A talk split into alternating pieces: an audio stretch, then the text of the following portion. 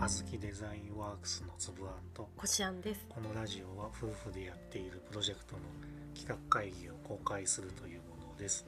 今回は前回予告した通りスラムダンクの映画ザ・ファーストスラムダンクについて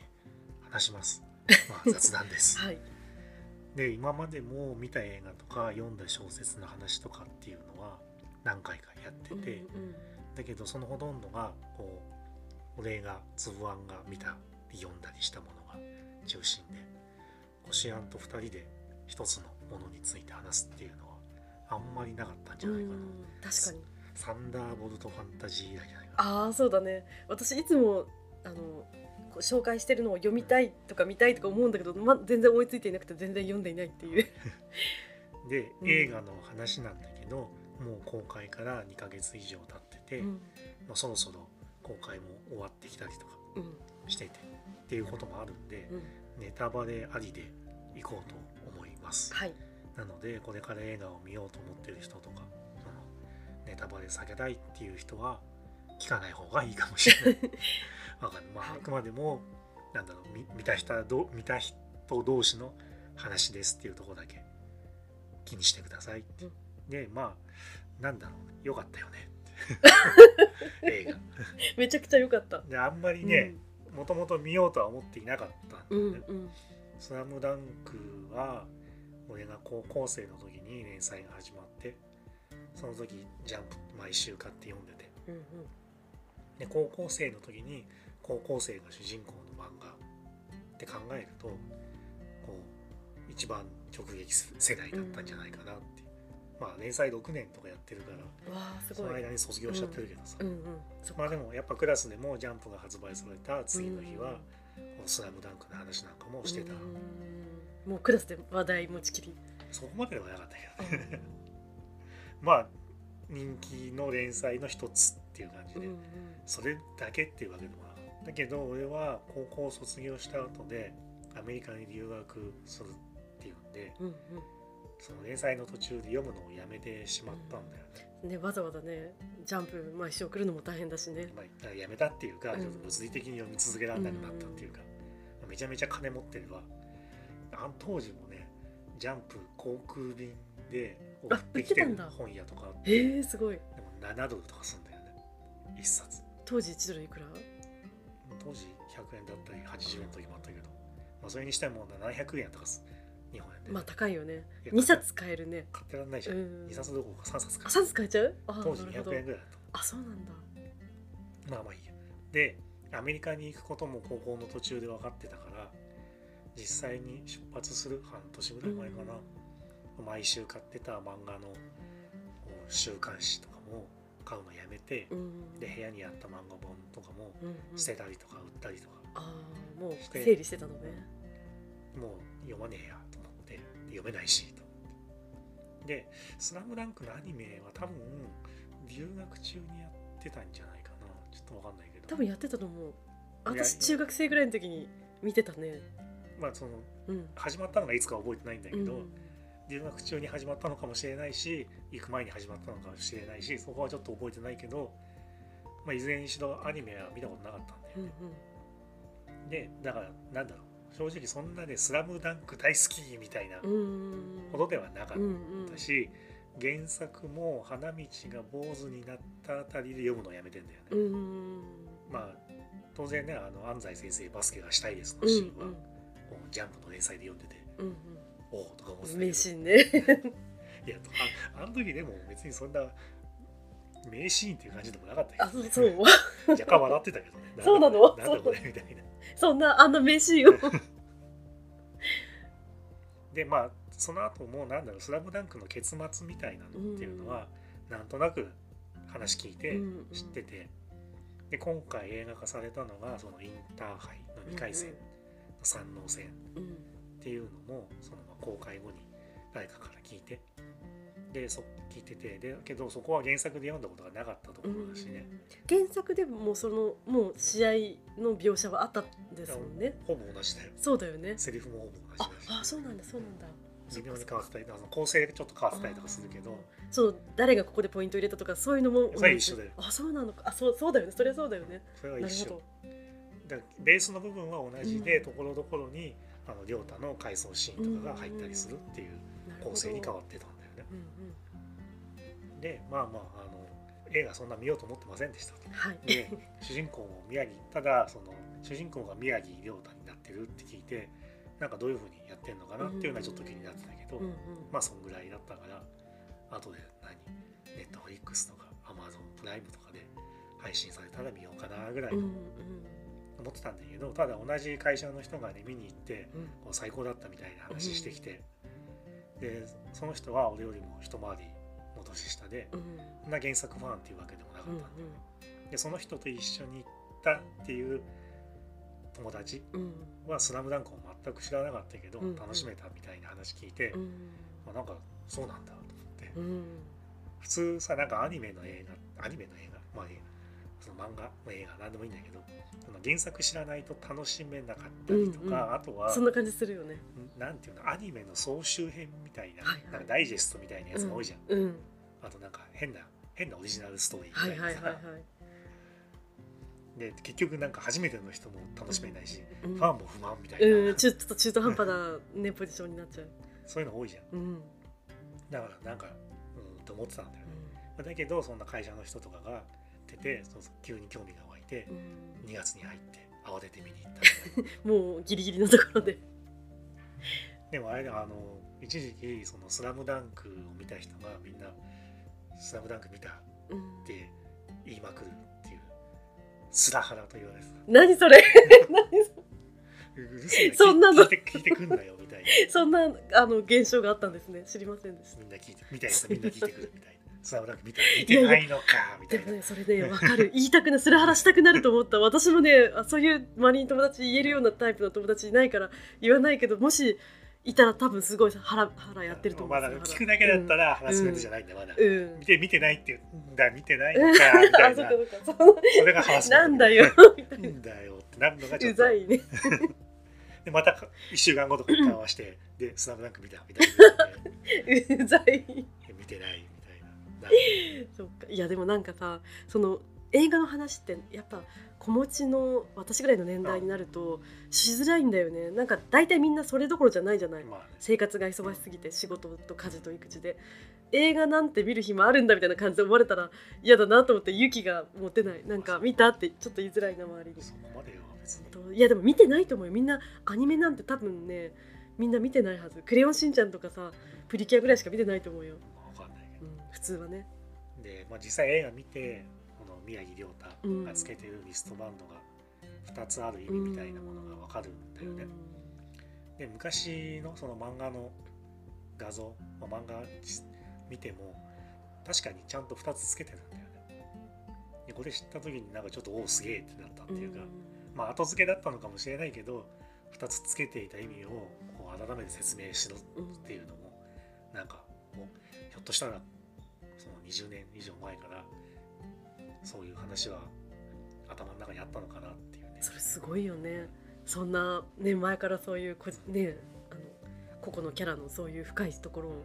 掘り下げて考えてるまあ分かんないけどね後付けかもしれないけどたまたま2つ書いてたからそこからうんうんひねり出したのかもしれないけど、いやでも多分井上先生はきっと考えてたに違いない。まあその宮城がそのう沖縄出身でっていうのは初めから考えてたっぽいけど、んうんだその話でもそういうの出てたのそのお俺は沖縄から来てみいたいやな。そうは言ってない明確に言ってなかったと思うんだけど、うん原作で思ったらはいはい覚えてないけど、うん、まあ、だけどその瀬賀って宮城って沖縄によくある宮城名あ字じそゃうんなんだ。でそのちっちゃい沖縄出身の人がちょっとキャラに活躍するみたいな感じのはなんとなく構想としてあったっぽくてまあいいやで亮太は山王戦の前に誕生日が来ててうん祝ってもらってんだよね、うちでああそうだねあったね。うんうんでお兄さんの颯太と亮太、うん同じ誕生日うで、んなんだろうネームプレートみたいなのあの、うんハッピーバースデーって書いてある、あれも用意してそれには颯太亮太って両方名前書いてあるんだよねだけどネームプレートを自分の分だけ握りつぶすんだよねそうだね亮太は。うんで多分なんか祝ってもらうのにふさわしいのは颯太であって自分ではないみたいな思いとかもあったんじゃないのかっていうでその日の夜にお母さんに手紙を書くんだうよんね、で最初は生きてるのが自分でごめんなさいうんみたいな、すごい切ないちょっとねあ高校の生なかな感かにしてのも、うん、だけどなんだろうやめるんだよねやっぱりそれをぐしゃぐしゃってうんなってね、でその後になんか普通というかバスケを続けさせてくれててありがとうみたいな内容にしてであれってずっとその後悔っていうか申し訳ないみたいな思いがあって、うんそのでお兄ちゃんのことをねずっと忘れられないお母さんにとってはちょっとなんかちょっと辛いうん思いさせたのかなとかって思ってる。でしかも自分も、うんあの要は船乗った時に「もう帰ってくんな」とか言っちゃって、うんうんで本当に帰ってこなくなそうっだたねっていうまあ割とアニメあるあるのそうね。フラグの立て方だけど、うんまあまあそこはで自分はソーダの代わりはできなくてその家族のキャプテンにもなれないうんなななれないどころかお荷物で迷惑ばっかかそうけてねて、ちょっと問題起こしてしまったね。だけどそのソータが目標にしてた山王と戦うことになるんだよねで実際の試合でもピンチに追いやられてけどそのピンチの時こそちょっと大丈夫そうに見せとけみたいな、そのソータに言われうてんうたんこととか思い出したりとかして戦うんだよね。で最後インターハイが終わって帰ってきて海でお母さんに会うんだよね。でお母さんが背伸びたって聞いて、まあ、4日で伸びるわけないじゃんみたいなことを言うんだけどお母さんはお母さんで亮太をちゃんと見てうんいなかったんだよね。うんずっと颯太であんまり亮太を見てない。うんでずっと小さいままの亮太うんうんで手紙読んでで三能星の亮太も見てあれ見に来てたんだもんうねんこっそりね。で颯太じゃなくて亮太をちゃんと見るようにうんなってそこでふと見たらなんか意外と大きくなってたぞみたいな感じでうんなんだと思うんだよねうんうんで本当の最後はねテーブルに颯太の写真を飾るうんうんで亮太は他のメンバーに比べて背低いしなんだろう才能もそんなに恵まれているよううんな感じではないんだうよんねでマネージャーの綾子に「うあんただって大したもんだ」って言われるけど、んうんけど褒めておきながら神奈川で一番じゃない けど2番でもなくてみたいな話をされて3番も微妙かもみたいなだんだんだん落ちてた。けどなんだろうそれ亮太も否定しないっていうかさうん俺が一番だとは言い切れないんだうよねんあの場面でなるほどね。でも試合中に綾子はナンバーワンガードって手のひらに書いてくれてうんうんでその落ち着きを取り戻す時のルーティンとして手のひらをうんうん見るっていう話をしてて、まあ、それで手のひらにナンバーワンガードって書いて、うん実際に試合でそ亮太がそれを見てちょっと落ち着きを取り戻すといううん時もあるっていうで原作を読んでた人も、まあ、ルカはアメリカへ行くんだろうなってあそ多うな分んだ思っ。てはいたはい人は多いはずなんだよね、うんうんあの実際原作でもは安西先生にアメリカ行きたいですって言って、まだ早いって言われあうんまずは日本一のあなるほどなれみたいな。段階を踏めと。うんうんその過去にすごい才能に優れてた人がいて、アメリカ行って潰れちゃった人もいるんだよねだからそうなんないためにあーも日本で土台を作っておいて。から行けみたいなこと言われて、はいはいなるほど。で日本一になるみたいな目標に切り替えるんだけど、まあ、まあななその流れからいくと、まあ、多分アメリカ行くんだろうなとは思ってるわけだよね、原作うん。読んでる人は。じゃあ亮太がアメリカに行くことになるっていうのは。うん割とみんなが予期しなんだろう予想してなかった予想してないし、うん宮城は168センチしかないんだよね。なんかテストあるのそのいや別にテストはないけど、うんフィジカル的に優れてるわけでもないし、な宮城がアメリカに行くなんて思ってなかったと思うんだよね、うんうんしかも、なるなんだろういわゆる片親でさあーなんかそんなに裕福そうなあまあ感じで確かもないにそのら金銭的に余裕ねすごい裕福な余裕があるわけででも勉強できるわけでもないさ英語もどう考ねえどう考えても勉勉強強してなさそううんなるほど、ね、だけど最後にうん映画の終わりのところで、うんアメリカに行ってる沢北と対戦するところで、リオタのシーンが終わるんだよねいいシーンだよねなんか最初あのそのさ沢北だけインタビューしてて、あやっぱり行ったんだなと思ってそその後がおおってなるよねうんだからでもあれもうん沢北にはその日本人記者の取材があったんだけはいど、はいだから結構注目されてるアメリカ情勢っていう描かれ方なんであなるほどねでわざわざ遠くから来てくれてありがとうごはざいいまはすって、いはいはいだけど宮城には取材はないなかったあそれってそういう意味なのかいや多分、うん世間の注目度はあーなそんなやついたっけみたいななるほど私はなんか逆に宮城あ亮太の方が先に来ていて後からその沢北が来たからあのインタビューの人が来てるのかと思ってそういうわけじゃないいやそれは分かんないよあーそれは俺の想像だけなどるほまあでもでもきっとそうだね描かれ方としてはそうだろうなっていう、大注目されてるだから沢北はもともと注目されてたかうら、んなるほどなんか日本のマスコミとかも騒いでるけど、な日本でもメジャーリーガーとかでもさその 3A とかにいる人とかでも全然日本で報道されない人とかもいるわけで、多分そんな感じじの扱われ方っなているうほか、どね私みたいな年のことからしたら行ったこと自体がすごいのかと、いやだから言ったこと自体はすごいけどう、んうん、うんまあまあそういう感じだよなねるほど、だからちょっと無謀な挑戦みたいな感うんじでも亮太は挑戦している、うんうん、だけどその最後アメリカ行ってる時の亮太は